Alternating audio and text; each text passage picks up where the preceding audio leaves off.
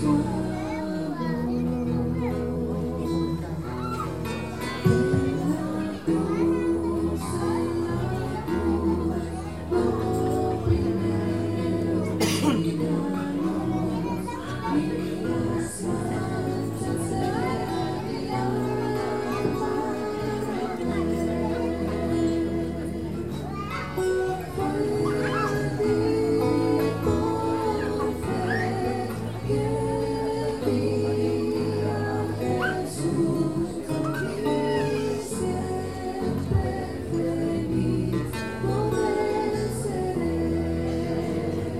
Pueblo estaba mirando y aún los gobernantes se burlaban de él diciendo, a otro salvó, sálvese a sí mismo.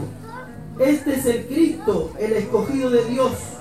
Los soldados también le escarnecían, acercándose y presentándole vinagre y diciendo, si tú eres el rey de los judíos, sálvate a ti mismo.